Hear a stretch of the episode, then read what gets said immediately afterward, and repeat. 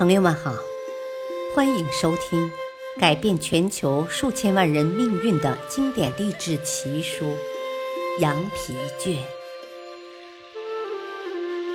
羊皮卷》记载了太多犹太人的商业智慧，只要你学会一部分，你就可以不再为金钱担忧了。第十章。十天改变一生，终极突破。第九集。二，撕开虚荣的面具。虚荣的你被聪明人鄙视，被愚蠢者和喜爱奉承的怪物崇拜，而你本身则被自己的虚荣奴役。在我眼里，你是不会思考的动物。你恬不知耻的把那些不足为奇的东西拿来显摆，借以证明自己的英明神武。赶快醒来吧，沉睡者！你为逞一时之勇，得一时之满足，就出卖了自己的灵魂。你连基本的理性都没有。大脑对你来说如同装饰。现在，让我来教你克服虚荣心的基本常识。首先，区分自尊与虚荣。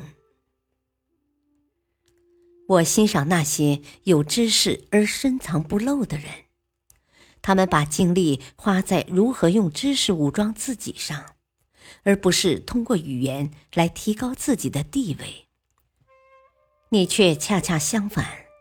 虚荣的你在面对他人的质疑时，常常把自尊挂在嘴边，似乎自己是个很有骨气的人。请你不要再侮辱骨气和自尊这些伟大的词汇了。虚荣和自尊根本就是两回事。你所有的虚荣心，就是以不适当的虚假方式来保护自己自尊心的一种心理状态。我认为，虚荣心是自尊心的过分表现，是为了取得荣誉和引起普遍注意而表现出来的一种不正常的社会情感。我要求你从现在开始。不要再表现你那些所谓的才能，收起你为数不多的昂贵衣服，在朋友和同事面前保持你的自尊，而不是炫耀。你一开始极不适应，因为你每天的表演形成了习惯，你已经丧失了思考的能力。保持你的沉默一定时间。你就能分清自尊和虚荣的差别了。不成为别人的奴隶。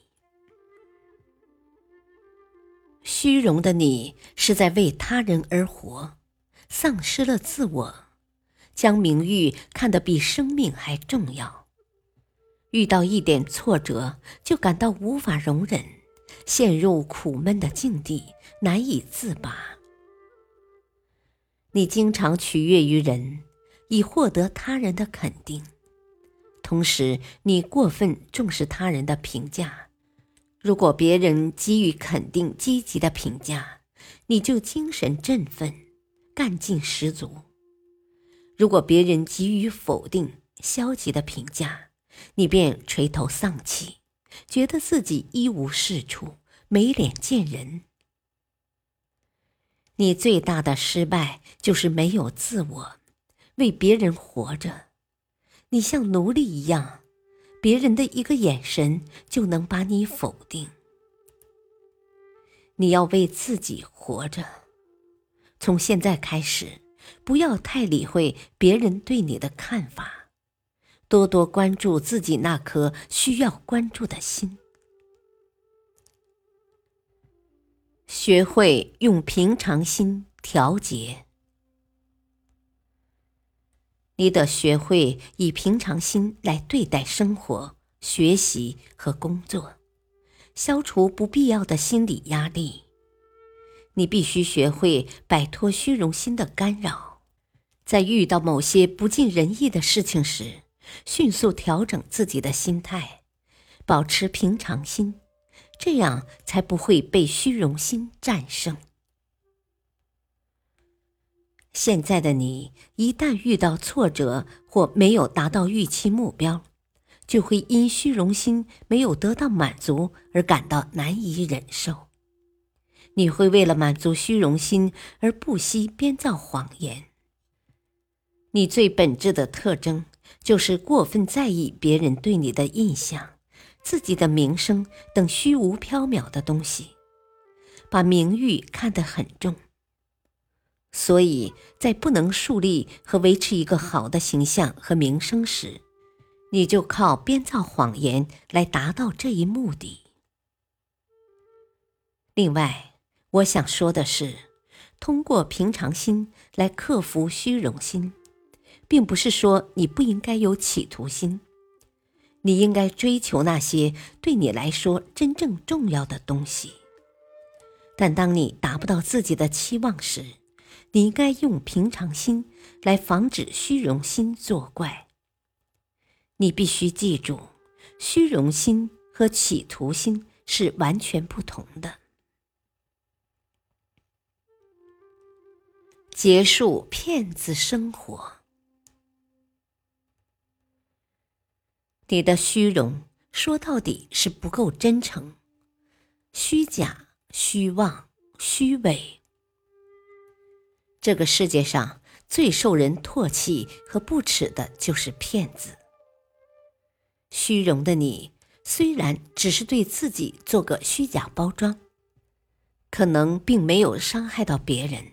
激起公愤，但这种姿态本身就是可耻的骗子模样。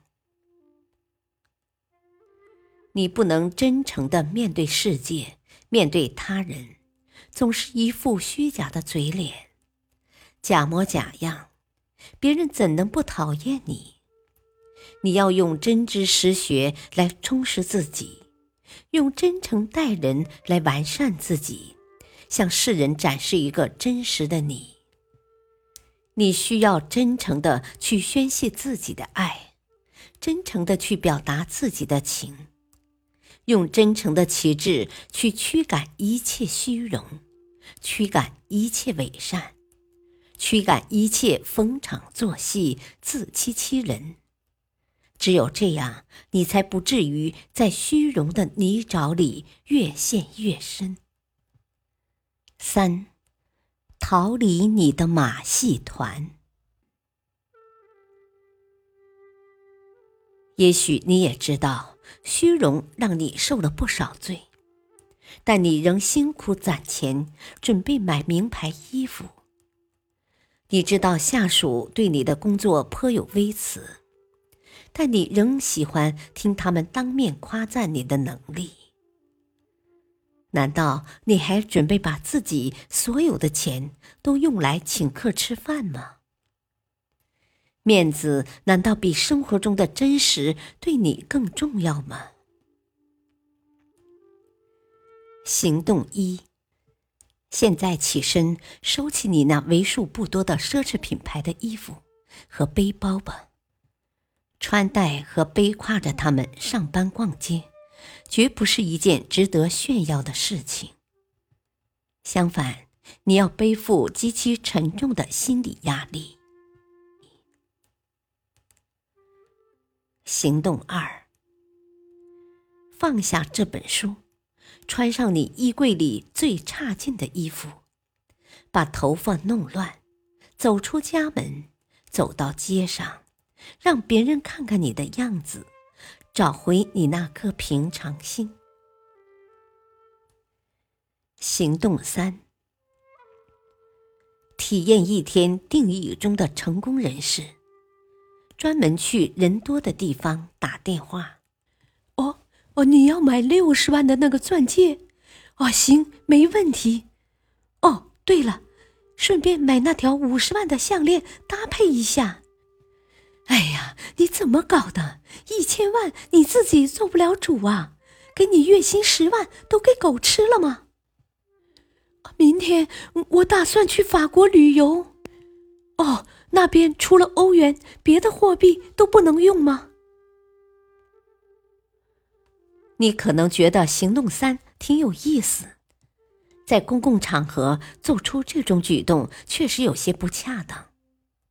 但我的初衷是为了帮助你克服虚荣、爱面子的心理。对于上面的行动，除了好玩，你还有别的感觉吗？夜晚的时候，请你注视着天上的星星。